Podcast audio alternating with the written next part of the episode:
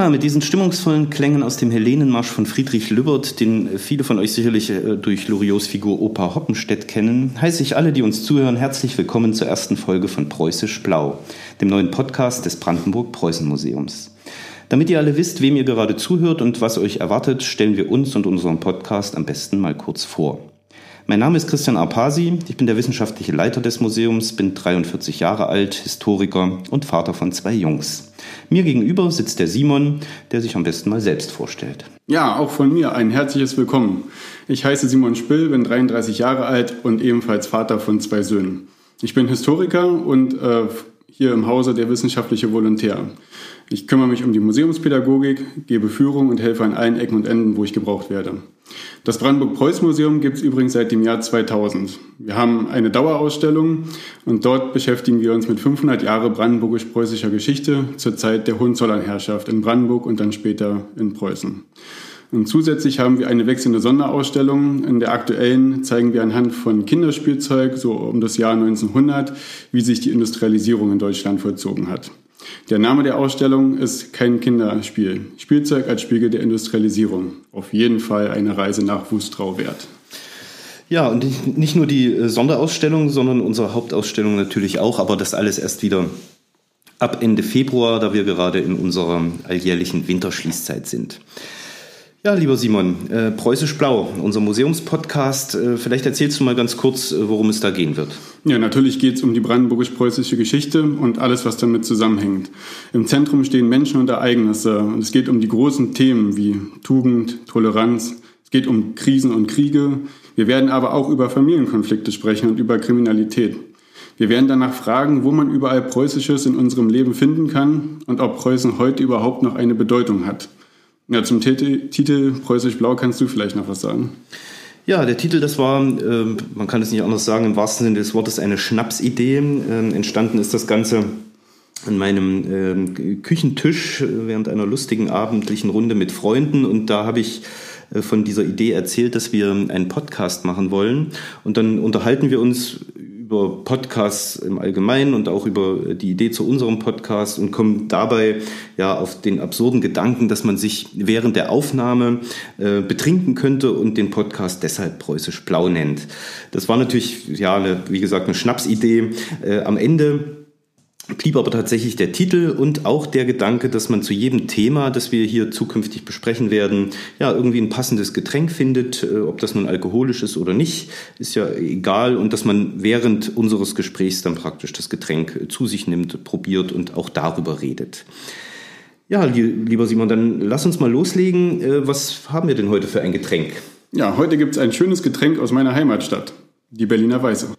Ja, es wird also heute um ein Thema gehen, das im weitesten Sinne etwas mit Berlin und damit natürlich auch irgendwie was mit Preußen zu tun hat. Nun habe ich ja das Glück, hier einem echten Berliner äh, gegenüber zu sitzen. Das hat ja fast heute Seltenheitswert und kann deshalb mal meine Frage hier gleich äh, an berufener Stelle loswerden. Wie ist das? Trinkt man als Berliner tatsächlich Berliner Weiße? So wie man vielleicht als Bayer Hefeweizen trinkt oder als Thüringer am liebsten ein Thüringer Kloß isst? Oder ist das alles nur ein äh, großes Klischee? Also ich kann natürlich nicht für alle Berliner sprechen, aber gerade an warmen Sommerabenden finde ich es sehr angenehm, den Tag mit diesem edlen Gesöff ausklingen zu lassen.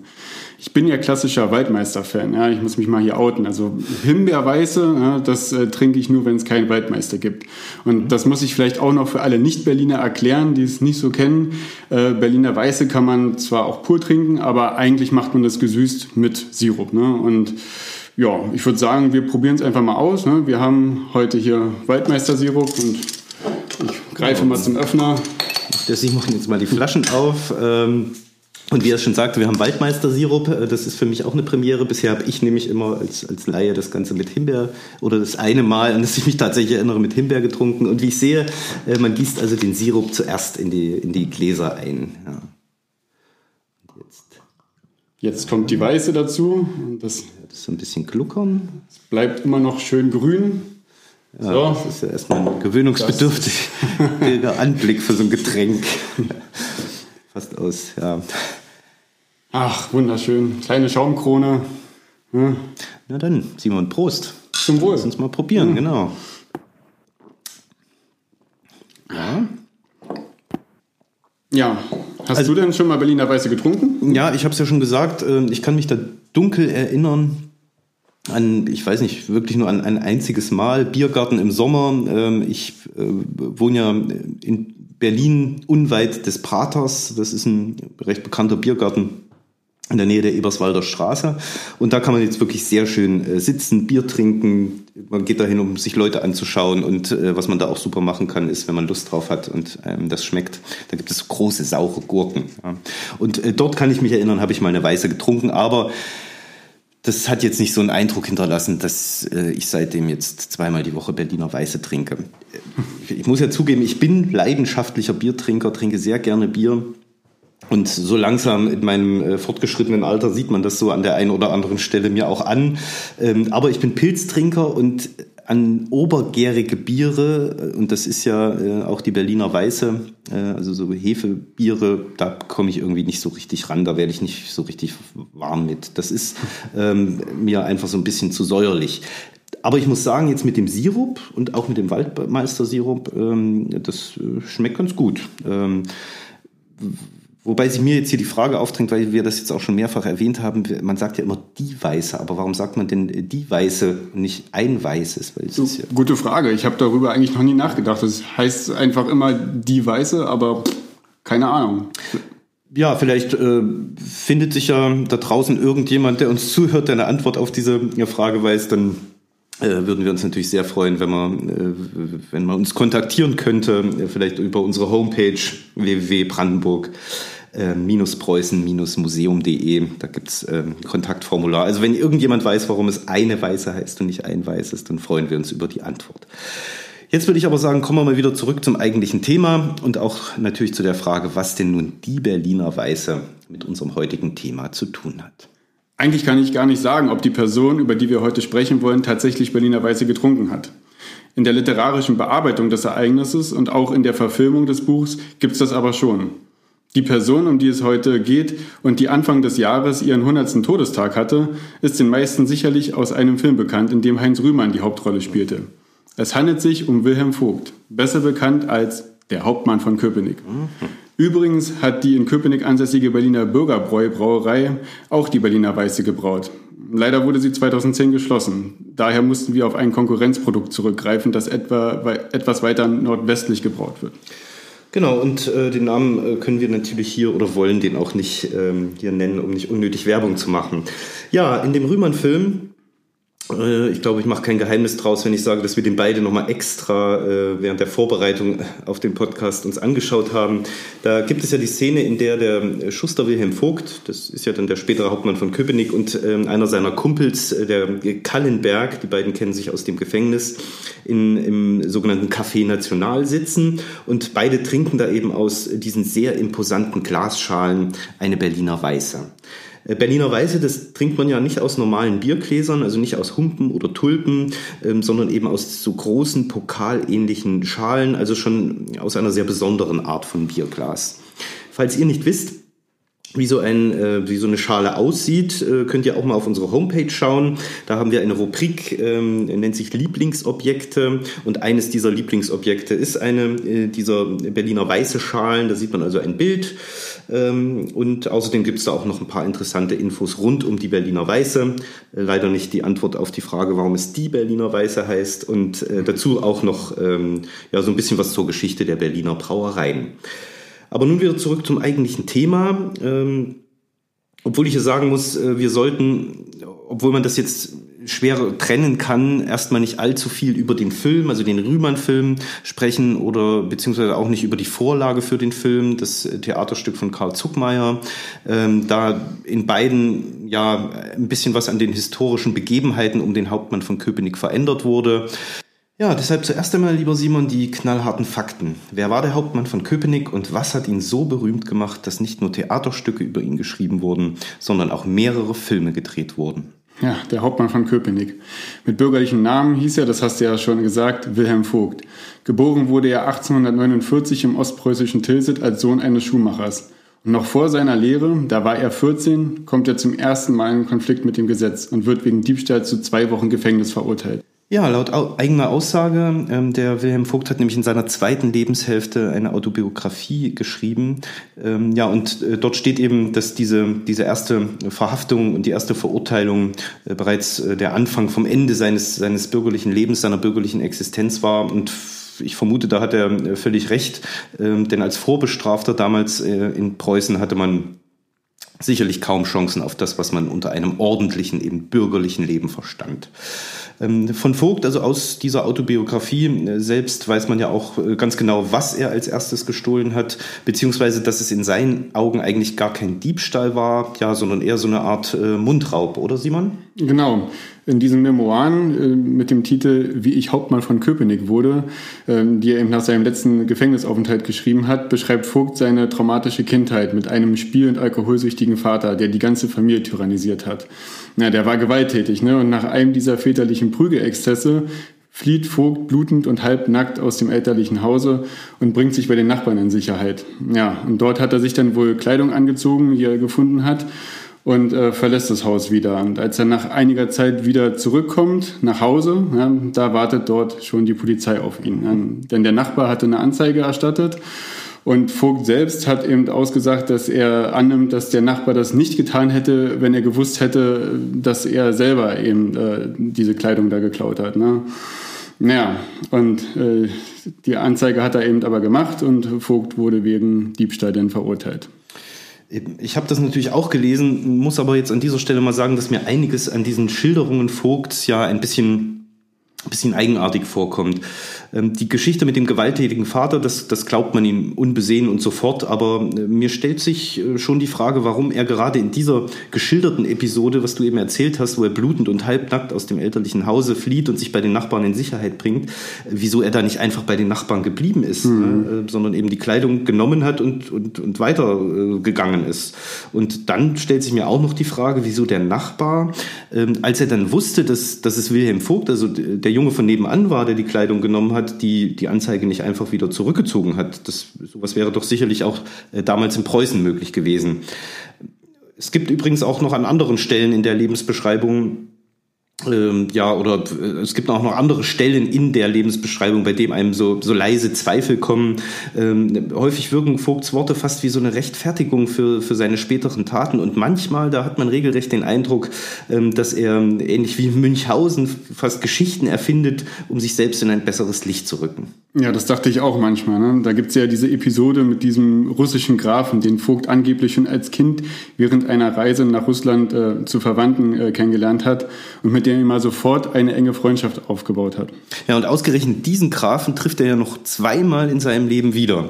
Äh, einmal bei sich zu Hause in Tilsit, wo der Graf zufällig dann ja auf einer Art Gegenbesuch ist, und dann nach über zwei Jahrzehnten an einem ganz überraschenden Ort, äh, an dem äh, Vogt dann arbeitet, nämlich in Odessa.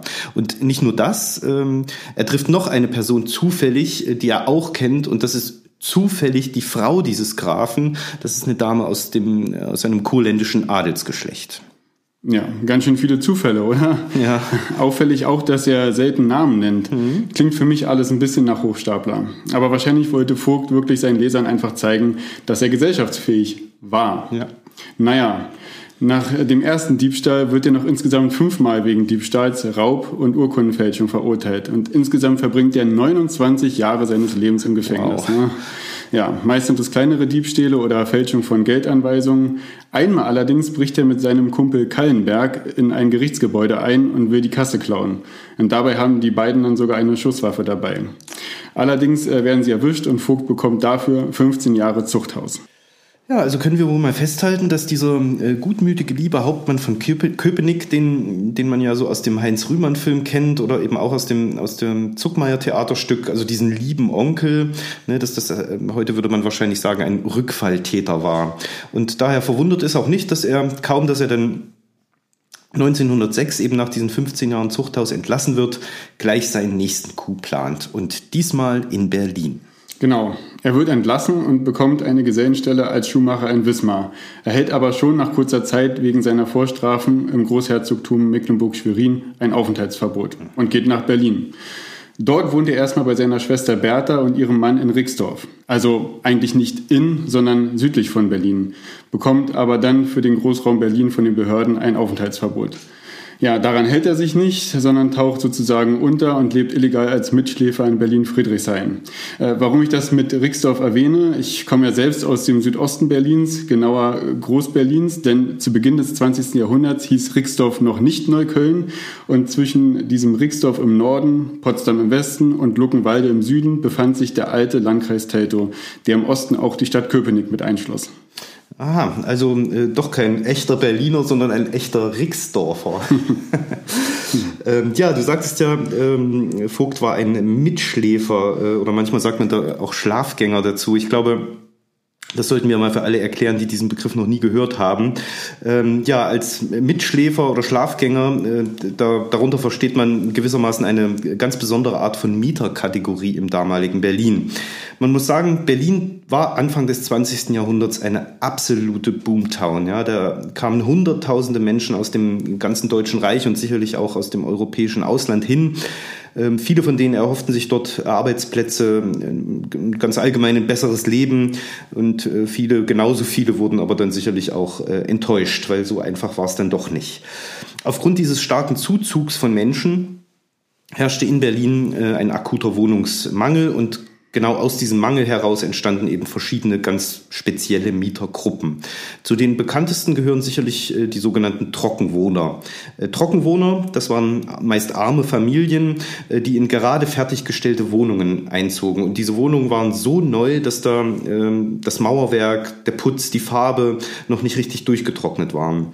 Da die Vermieter allerdings so schnell wie möglich Geld verdienen wollten, holten sie sich eben arme Menschen, die gar keine andere Möglichkeit hatten, zu einer sehr geringen Miete in diese ähm, frisch fertiggestellten Wohnungen. Und diese Menschen lebten dann eben so lange in den Häusern, bis diese trocken waren und dann die eigentlichen Mieter einziehen konnten. Eine andere besondere Mieterkategorie waren dann eben die Schlafgänger oder Mitschläfer. Hierbei handelt es sich um Menschen, die ja sich manchmal ein Zimmer und äh, viel häufiger noch ein Bett geteilt haben. Die schliefen dann aber nicht gleichzeitig in dem Bett oder in dem Zimmer, sondern, sondern gewissermaßen in Schichten. Äh, unser Wilhelm Vogt beispielsweise teilte sich ein Bett mit einem jungen Mann, der wohl ausschließlich in der Nachtschicht arbeitete. Heißt also, Vogt nutzte das Bett nachts und der andere Mitschläfer kam dann tagsüber, äh, wenn er eben nicht arbeiten musste. Äh, so gab es tatsächlich damals in Berlin Betten, die ja 24 Stunden am Tag belegt waren. Ähm, aber jetzt erstmal wieder zurück zum Hauptmann von Köpenick. Vogt lebt also illegal in Berlin und hier beginnt auch die spätere Legendenbildung, an der einerseits Vogt selbst, andererseits aber auch Karl Zuckmeier mit seiner Tragikomödie großen Anteil hatten. Demnach versucht Vogt nämlich alles Mögliche, um an einen Pass zu gelangen, also wieder in die Legalität zu kommen. Allerdings scheitert er an seinen Vorstrafen und der preußischen Bürokratie, die ihm nur dann einen Pass ausstellen möchte, wenn er eine Arbeitsstelle hat. Diese bekommt er aber nicht ohne Pass. Und aus diesem Teufelskreis will sich Vogt mit seinem berühmten Schelmenstreich befreien. Er kauft sich also bei einem Trödelhändler eine Hauptmannsuniform und hält am 16. Oktober 1906 in seiner Verkleidung nahe der Militärbadeanstalt Plötzensee einen Trupp Soldaten an und unterstellt diesen kurzerhand seinen Befehl. Nachdem er dann noch weitere sechs Soldaten eingesammelt hat, fahren alle mit der Bahn nach Köpenick, besetzen das Rathaus und verhaften den Bürgermeister Dr. Georg Langerhans sowie den Stadtsekretär Rosenkranz. Danach erkundigt sich Vogt nach der Passstelle, wird aber enttäuscht, als er erfährt, dass es in Köpenick gar keine Passstelle gibt. Wie ich das bereits gesagt habe, ne? Köpenick gehörte zwar zum Kreis Teltow, aber eine Passstelle gibt es eben nur in Teltow, der Kreisstadt. Ne? Frustriert über das Scheitern seines Planes nimmt er wenigstens die Stadtkasse an sich, in der sich knapp 4000 Mark befinden. 4000 Mark, das muss man vielleicht noch kurz dazu sagen, entspricht heute Pi mal Daumen der Kaufkraft von 25.000 Euro. Er flieht stellt sich aber nach einigen Tagen freiwillig der Polizei. Genau, soweit die Legende, beziehungsweise ähm, auch die Handlung des, des Zuckmeierischen Dramas. Ähm, wobei ich hier bei, bei der Schilderung, als du so erzählt hast, ähm, wie, wie, wie er versucht, einen Pass zu bekommen, aber eben an dieser preußischen Bürokratie scheitert, die ihm ja nur dann einen Pass ausstellen will, wenn er eine Arbeitsstelle hat. Die Arbeitsstelle würde er aber nur bekommen, wenn er einen Pass hat. Erinnert mich äh, so ein bisschen an eine Szene aus Asterix und Obelix. Da äh, gibt es ja einen Film, wo die beiden auch irgendwie so ein ganz spezielles Formular für Ja, der berühmte Passierschein A38. Ja, genau, A38 und äh, sie kriegen den, diesen Passierschein auch nicht und rennen dann am Ende wie irre durch, ja. ähm, durch dieses Haus. Ne? Also so ähnlich äh, war das wohl hier auch. Ähm, die Wirklichkeit äh, um diese Begebenheit sah wohl ein bisschen anders aus äh, als jetzt geschildert es lässt sich eigentlich gar nicht mit Sicherheit sagen, warum Wilhelm Vogt sich ausgerechnet das Rathaus von Köpenick für seinen Raubzug ausgesucht hat. Er selbst, also in diesen, in seinen äh, Lebenserinnerungen, äh, schreibt auch, dass, dass er auch drüber nachgedacht hätte, Oranienburg zu nehmen oder äh, nach Bernau zu nehmen, aber er kam dann eben zu dem Schluss, dass äh, er Köpenick am schnellsten mit dem Zug, mit der Bahn erreichen würde und sich deshalb eben auch dafür entschieden hat. Man liest aber auch in ähm, manch anderen Büchern über ihn und auch in der, ähm, in der zeitgenössischen Presse, dass es auch um äh, zwei Millionen Reichsmark ähm, gegangen sein könnte, die angeblich an diesem 16. Oktober im Tresor des Rathauses von Köpenick gelegen hätten. Ja, zwei Millionen Reichsmark, das ist ja eine unvorstellbar große Summe. Deswegen halte ich das auch für übertrieben, dass in so einer kleinen Stadt so viel Geld irgendwie im Tresor liegt. Aber im Kern denke ich schon, dass es Vogt ums Geld ging und eben nicht um den Pass. Ähm, auch, dass er diese Uniform, wie du eben sagtest, als Ganzes in einem Stück äh, bei einem Trödelhändler äh, gekauft hat, stimmt wohl so nicht. Das wiederum ähm, ist, ist auch eine, eine Zuerfindung von Zuckmeier und der hat das wohl deshalb so geschrieben, ähm, um eben in seine Geschichte einen zweiten Handlungsstrang einzuführen, nämlich neben der Geschichte des Hauptmanns noch die ja, man kann sagen, die Geschichte der Uniform selbst zu erzählen. Ich finde das ein ziemlich witziger Einfall, äh, mit dem es Zuckmeier, Zuckmeier nämlich auch möglich war, ja, praktisch die ganzen Vorbesitzer dieser Uniform einzuführen. Und einer dieser Vorbesitzer, da kreuzen sich immer wieder die Wege äh, dieser Herren, ist übrigens äh, ausgerechnet jener Bürgermeister von Köpenick, der später von Vogt verhaftet wird. Ja, also in Wirklichkeit kauft sich Vogt die Uniform über äh, mehrere Wochen hin bei verschiedenen Händlern in Teilen zusammen, was dann nach seinem Coup auch die Frage aufwirft, warum die Soldaten, die er seinem Kommando unterstellte, ähm, gar nicht bemerkten, dass er da keine, ja, ich will nicht sagen komplette Uniform, aber keine vorschriftsmäßige Uniform äh, getragen hat, äh, beziehungsweise wieso die überhaupt keine Zweifel an diesem vermeintlichen Hauptmann hatten, der ihnen da plötzlich gegenüberstand. Ja, genau. Mit dieser zusammengestückelten Uniform rekrutiert Vogt also am 16. Oktober 1906 auf allerhöchsten Befehl insgesamt zehn Soldaten, setzt sich mit ihnen am heutigen Bahnhof Westhafen in Berlin in die Stadtbahn und fährt nach Köpenick. Dort angekommen spendiert er den Soldaten erstmal Mittagessen und Bier mhm. ja, im Dienst, lässt sie dann die Bajonette aufpflanzen und marschiert zum Rathaus. Er lässt die Ausgänge besetzen und verhaftet den äh, Stadtsekretär Rosenkranz und den Bürgermeister Dr. Langerhans. Ja, was dann folgt, äh, wird später auch in der Begründung des Gerichtsurteils eine ganz wichtige Rolle spielen. Vogt sucht nämlich nicht etwa die Passstelle auf, wie er selbst und eben auch später Zuckmeier das darstellen, sondern er begibt sich ganz zielstrebig und sofort zur Stadtkasse, fordert dort den Stadtkämmerer von Köpenick auf, Kassenschluss zu machen und lässt sich eben den kompletten Inhalt der Stadtkasse, die gerade schon erwähnten 4000 Mark auszahlen.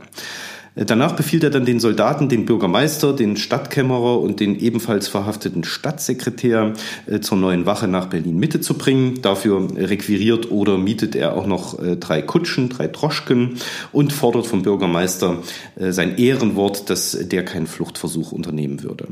Nachdem dann der Bürgermeister und die zwei anderen fort sind, erteilt der Hauptmann seinen Soldaten den letzten Befehl in Köpenick, nämlich dass sie das Rathaus noch für eine gute halbe Stunde besetzt halten sollen und sich dann aber selbstständig in ihre Kasernen zurück äh, zu begeben hätten.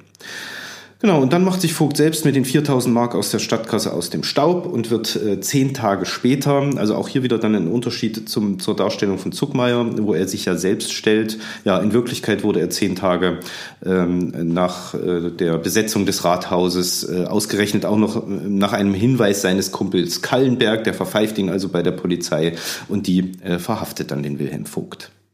Ja, ich äh, sehe gerade, die Gläser sind schon leer. Ähm, soll ich uns nochmal nachschenken, Simon? Ja, sehr gerne. Na dann, äh, machen wir mal die zweite Flasche auf. Ja, also wie auch immer man die ganze Sache nun bewertet, als Geniestreich, Gaunerstück oder als Betrug und Verbrechen, sie wirft gewissermaßen ein Schlaglicht auf etwas, das viele Leute sofort im Kopf haben, wenn sie den Begriff Preußen hören. Den Militarismus oder genauer gesagt die Militarisierung der wilhelminischen Gesellschaft. Das Militär und die Uniform waren im wilhelminischen Preußen allgegenwärtig.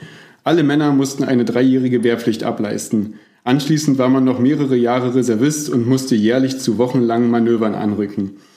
Alles in allem war man fast ein Jahrzehnt lang Soldat und das prägte natürlich die gesamte Gesellschaft. Ich muss dabei gerade auch an die Szene aus dem Rühmann-Film denken, als Vogt nach Arbeit sucht und vom Personaler, wie alle anderen Bewerber auch, äh, nur diese eine Frage gestellt bekommt. Haben Sie gedient? Hat er natürlich nicht. Als Vorbestrafter durfte man nicht zur Armee und deshalb bekommt er natürlich auch keine Stelle. Ja, und genau dieses, äh, dieses haben sie gedient, ähm, das war ja praktisch ähm, der, der, die Einstiegsfrage für ein, für ein Smalltalk zwischen zwei Männern im äh, wilhelminischen Preußen. Ohne gedient zu haben, war man ja praktisch gar nicht gesellschaftsfähig. Äh, oder um eine andere Szene aus dem Film zu zitieren, die spielte in dem, in dem Schneidergeschäft Wormser und während einer Uniformanprobe sagt eben der Schneider zu dem Bürgermeister von Köpenick, der ja auch äh, Reserve-Oberleutnant ist.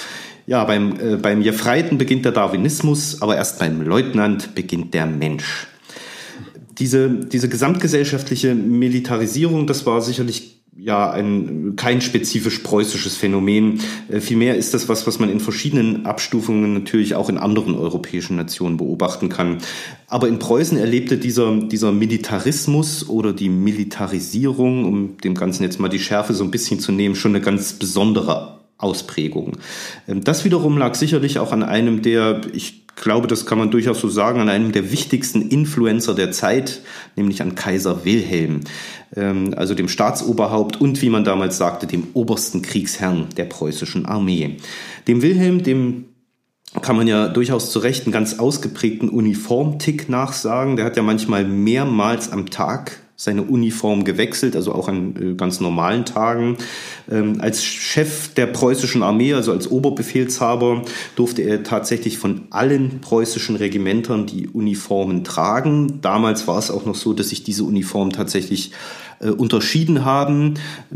Heute beispielsweise bei der Bundeswehr sind die Uniformen ja relativ gleich. Da ist vielleicht die Farbe der Mütze, äh, des, des, des Baretts ein bisschen anders. Damals sahen die Uniformen, hatten einen anderen Schnitt, eine andere ähm, Farbnuance und sahen eben tatsächlich verschieden aus. Und wie gesagt, der Wilhelm durfte eben als Chef der ganzen Armee die Uniform aller Regimenter tragen.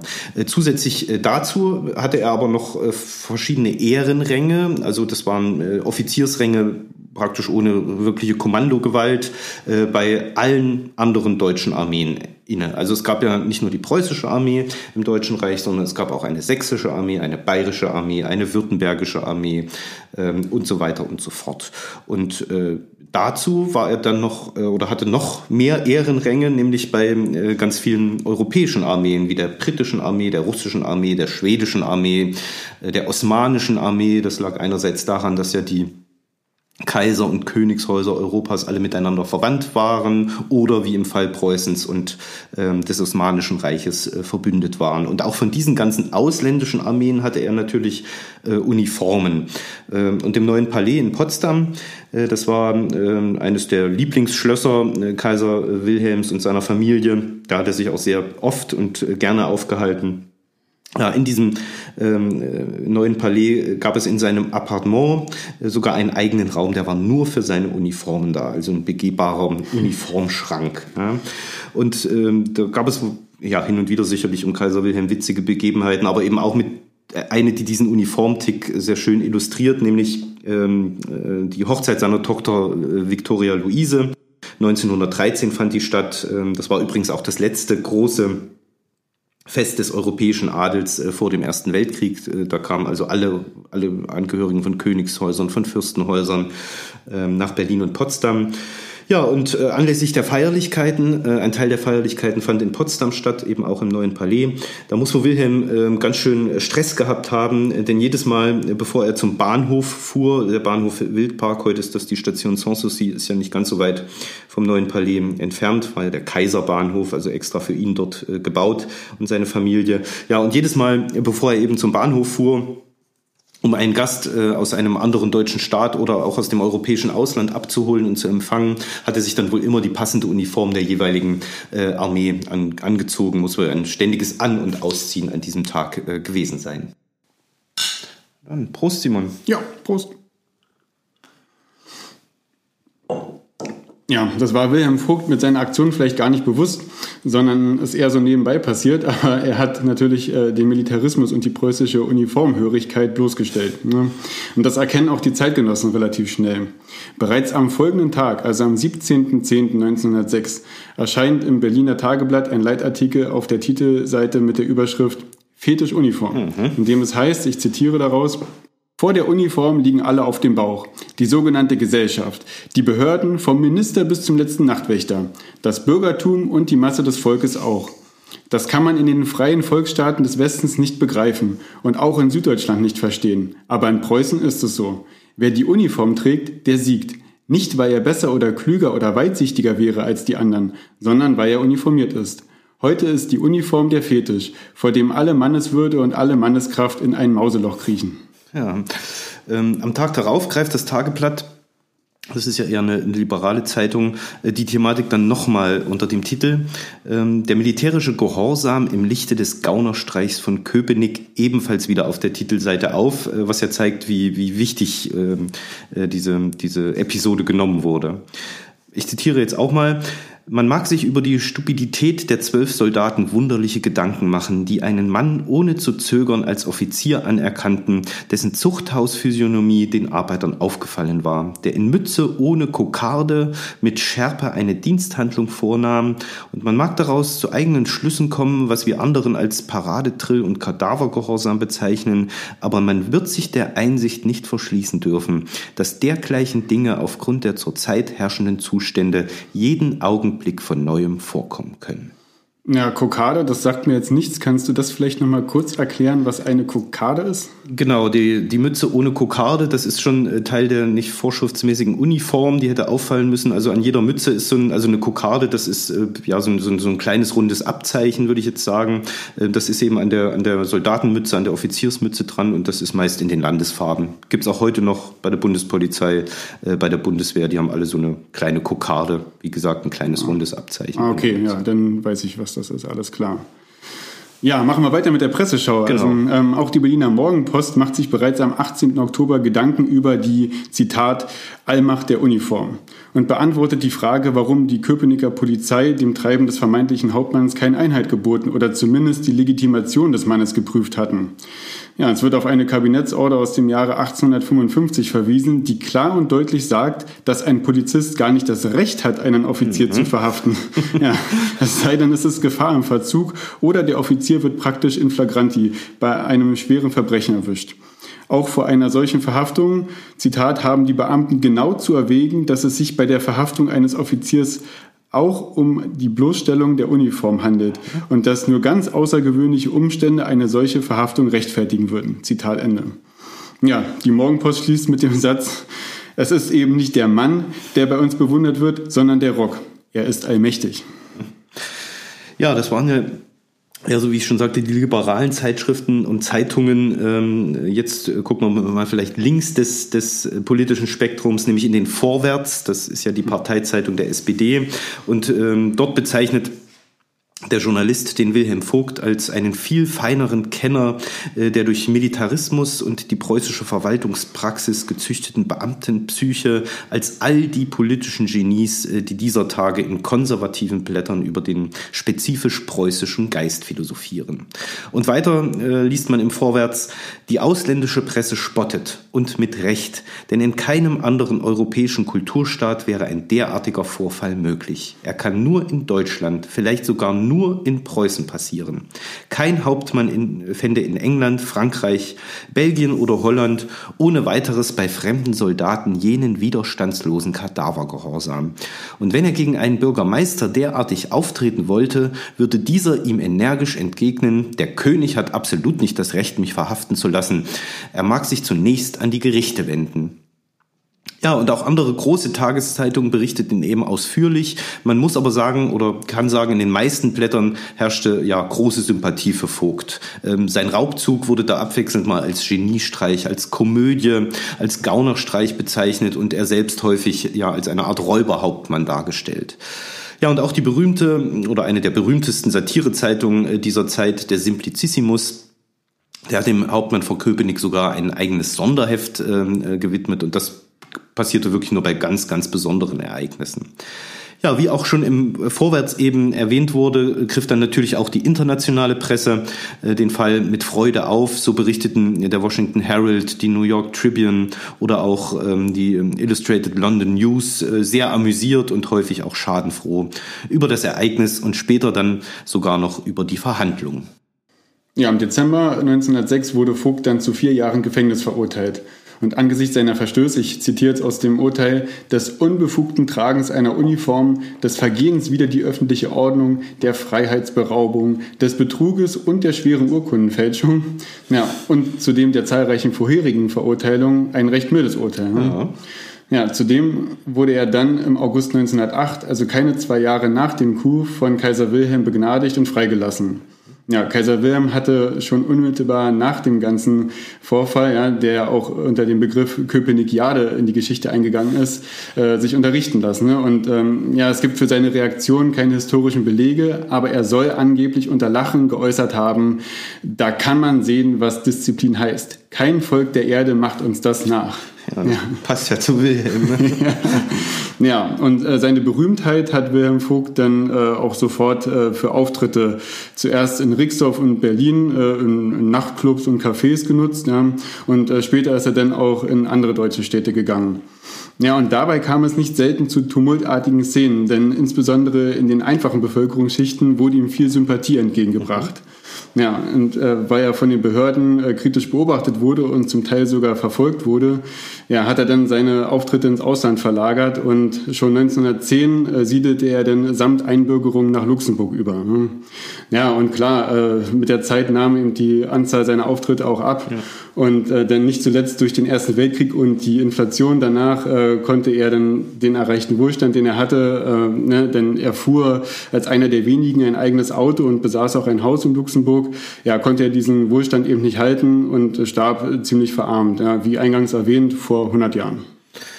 Ja, genau, ähm, weil du gerade aus dem ähm, Urteil ähm, zitiert hast und nochmal seine Strafen, ja, das, äh, also ich meine, man, man kann das jetzt mal kurz durchgehen mit dem unbefugten Tragen einer Uniform, klar, ja, eingängig das Vergehen, wieder die öffentliche Ordnung, ja, irgendwie auch, Freiheitsberaubung, äh, keine Frage, Betrug auch. Und dann kommt aber was, was vielleicht nicht alle so, so genau verstehen, äh, nämlich die schwere Urkundenfälschung. Und da muss man vielleicht dazu sagen, ähm, also er hatte ja äh, sich die, den Inhalt der Stadtkasse, diese 4000 Mark auszahlen lassen, hat aber preußisch korrekt äh, dem, dem Kämmerer eine Quittung ausgestellt. Also der Vogt stellt dem Kämmerer von Köpenick eine Quittung über diese 4000 Euro aus, dass er die in Empfang genommen hatte. Nun hat er diese Quittung unterschrieben ja, macht da also irgendwie so einen auf den ersten Blick unleserlichen Krakel hin und dann noch so eine Abkürzung, äh, die bedeuten sollte Hauptmann im ersten Garderegiment. Ja, und genau die Quittung, äh, das fällt ihm dann später in der Verhandlung sozusagen auf die Füße, denn es wird ein, ein ja, Sachkundiger für Handschriften da äh, vernommen, der begutachtet diese Quittung und liest eben in diesem Unterschriftenkrakel äh, einen Namen, und zwar den Namen von Malzahn. Und weil eben Vogt dann jetzt nach gewiesenermaßen äh, mit einem äh, falschen Namen unterschrieben hat und die Quittung damals äh, als offizielle Urkunde äh, galt, hat er sich eben der hier in diesem Fall schweren Urkundenfälschung schuldig gemacht, was wirklich nochmal strafverschärfend hier dazu kam. Ja, die Geschichte äh, rund um den Hauptmann von Köpenick ist ja, wir haben es jetzt auch schon mehrfach gesagt, heute immer noch ziemlich bekannt. Ähm, und es gibt ja nicht nur einen Film und eben nicht nur ein Theaterstück sondern schon kurz nach dem Vorfall erschienen dann eben erste Kabarett- und Theaterstücke. Also nicht nur der Vogt selber hatte Auftritte, sondern es fanden auch Theaterstücke statt, wo er eben von Schauspielern gespielt wurde. Und es dauerte auch dann gar nicht lang, das geschah schon wenige Jahre nach der Köpenikiade, äh, bis dann tatsächlich auch der erste Stummfilm war es damals noch über den Hauptmann von Köpenick gedreht wurde. Für die Menschen damals, für Vogts Zeitgenossen, war die ganze Sache sicherlich in erster Linie ein, großer Lacher und sehr amüsant äh, und nebenbei eben mit diesem, mit diesem Schlaglicht auf äh, den preußischen Uniformfetisch.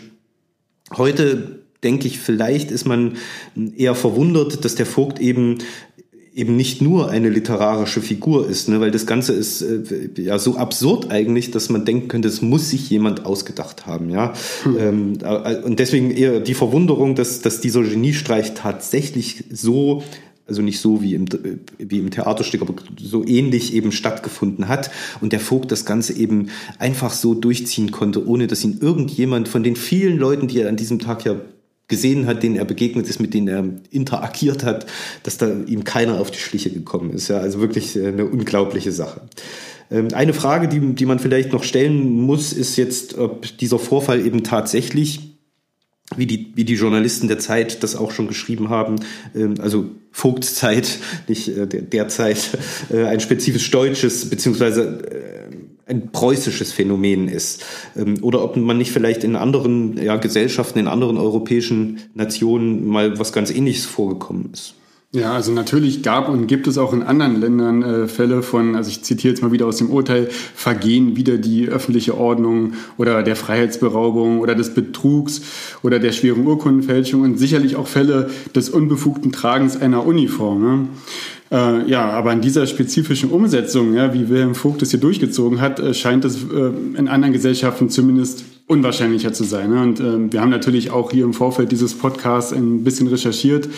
Aber Fälle, die wirklich mit dem von dem Hauptmann von Köpenick mithalten können, das haben wir nicht gefunden. Also es gibt noch vielleicht eine Ausnahme, die man noch erwähnen könnte, und zwar den Fall von August Wolter aus dem Jahr 1913.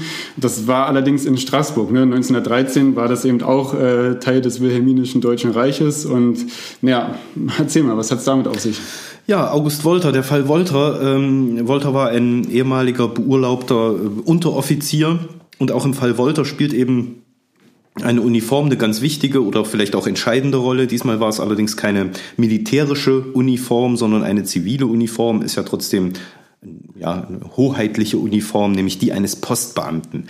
Äh, diese Postuniform hatte sich eben Wolter für seine Aktion besorgt und angetan mit dieser Uniform und in der Hand ein von ihm gefälschtes, fingiertes Telegramm, begibt sich also dieser August Wolter am Morgen des 5. Februar 1913 zum Gouverneur von Straßburg, einem Herrn namens Wilhelm von Eckloffstein. Und diesem Herrn von Eckloffstein übergibt nun Wolter sein äh, Telegramm und ich sagte es schon, er hat es gefälscht und angeblich wär, war das wohl ein oder sollte das ein Telegramm des Kaisers höchst selbst sein, also von Wilhelm, der in diesem Telegramm seinen persönlichen Besuch in der Stadt Straßburg für 12 Uhr mittags desselben Tages ankündigt. Ne? Nun war es frühs, ähm, völlig überraschend. Ne? Man kann sich vorstellen, ähm, der Gouverneur gerät fast schon in Panik, äh, lässt die gesamte Innenstadt äh, Straßburgs mit Fahnen schmücken und mobilisiert zusätzlich äh, 18.000. 18.000? Ja, 18.000 Soldaten aus Straßburg und den ganzen Kasernen der Umgebung. Die müssen dann äh, auf dem Paradeplatz vor dem Kaiserpalast aufmarschieren und äh, auf Wilhelm warten. Äh, aber nicht nur die 18.000 Soldaten sollen warten, sondern man holt auch noch einen Sohn des Kaisers. Es äh, war, glaube ich, Prinz Joachim, der hat in Straßburg studiert. Ja, den holt man also sozusagen auch aus dem Bett ähm, und der soll eben dann auch auf seinen Vater warten. Und äh, natürlich die, diese dieser Riesentruppenaufmarsch bleibt ja nicht unbemerkt. Ne? Es versammeln sich also immer mehr Schaulustige, sodass am Ende auch noch die Straßen von Zehntausenden Straßburgern äh, gesäumt sind. Nun warten alle äh, in der ja, Februarkälte, äh, stehen sich da die Beine in den Bauch. Es äh, schlägt zwölf, der Kaiser kommt nicht. Es wird um eins, der Kaiser kommt immer noch nicht. Und dann endlich, ja, äh, 14 Uhr kommt mal irgendjemand auf die Idee, äh, ja mal nachzuforschen, äh, wann, wann nun der Kaiser kommen würde, was da jetzt wäre. Man ruft also in Berlin an. Ähm, und erfährt von da, äh, dass man von einem angeblichen Kaiserbesuch in Straßburg hier gar nichts wüsste. Äh, in Berlin weiß man aber, wo der Kaiser ist, äh, nämlich ziemlich weit entfernt, am anderen Ende des Reiches. Wilhelm hält sich an diesem Tag im 1000 Kilometer von Straßburg entfernten Königsberg auf und ähm, ja, weiht dort ein Denkmal ein. Für den August Wolter, ähm, der ja auch hier berichtet ja die Presse ausführlich in, im In- und Ausland. Ähm, man mutmaßt auch, was, was, was nun das Motiv Wolters gewesen sei. Er selbst hat wohl ausgesagt, dass er damit beweisen wollte, dass er nicht verrückt war. Äh, vielleicht wollte er zeigen, okay, wenn die anderen so verrückte Sachen tun, dann kann er selbst nicht verrückt sein. Ja, für den Wolter geht das allerdings nicht ganz so klimpflich aus wie für Wilhelm Vogt und ähm, Wolter profitiert auch nicht finanziell davon. Er wird nämlich infolge dieser Aktion für unzurechnungsfähig erklärt und verbringt dann auch leider den Rest seines Lebens in einer geschlossenen psychiatrischen Anstalt. Ja, Christian, ich sehe gerade, unsere Berliner Weiße haben wir jetzt ja ausgetrunken. Und mhm. äh, wenn ich mal so auf die Uhr schaue, die Zeit ist ja auch schon ein bisschen äh, fortgeschritten. Aber zurück zur Weiße. Hat dich dieses Bier überzeugen können? Ja, also ich, ich will mal sagen, für so einen entspannten Nachmittag und äh, Plausch im Büro äh, geht's schon. Ähm, aber nee, jetzt mal Spaß beiseite. Also man, man kann es wirklich trinken, gerade auch mit dem, mit dem Waldmeister, weil das bringt dann noch irgendwie neben die, die, diese diese säuerliche Note tatsächlich noch ein bisschen was Herbes neben der Süße ist ganz, ganz frappierendes Bouquet an, an Aromen, was ich hier gerade äh, beschrieben habe. Ähm, ja, aber ich muss sagen, mein Lieblingsbier wird es wohl am Ende dann doch nicht werden, da bleibe ich dann lieber beim Pilz. Ähm, und dann könnten wir ja jetzt, ne, wie auch in der letzten Szene des Hauptmanns von Köpenick äh, in dem Zuckmeier-Stück, so langsam äh, zum Cognac übergehen und äh, uns von euch allen verabschieden. Oh. In der nächsten Folge äh, schauen wir dann mal gewissermaßen über den Uniformkragen oder den Helmrand hinaus. Wir haben ja in der ersten Folge vielleicht über ein Thema gesprochen, ähm, das ja auch vielen durch den Kopf geht, wenn sie Preußen hören, dann denkt man vielleicht gleich an Armee, an, an Militär, an Marschmusik und eben an die ja, Pickelhauben äh, der preußischen Soldaten. Daran ist natürlich einiges dran. Also es gab diesen diesen Militarismus oder die Militarisierung ähm, ja eindeutig und das hat ja dann eben gerade solche ja zu solchen Blüten geführt wie die Episode um den Hauptmann von Köpenick aber ähm, Preußen war eben auch viel mehr. Äh, und äh, wie viel Preußisches uns heute noch umgibt und was äh, vielleicht heute der Begriff Preußen bedeutet, damit werden wir uns dann das nächste Mal beschäftigen. Na, dann bin ich ja mal gespannt, was wir da trinken werden. Ja, auf jeden Fall wird die Auswahl des Getränks bestimmt nicht so einfach wie heute. Ja, damit verabschieden wir uns und hoffen, ihr hört auch das nächste Mal wieder zu. Tschüss. Tschüss.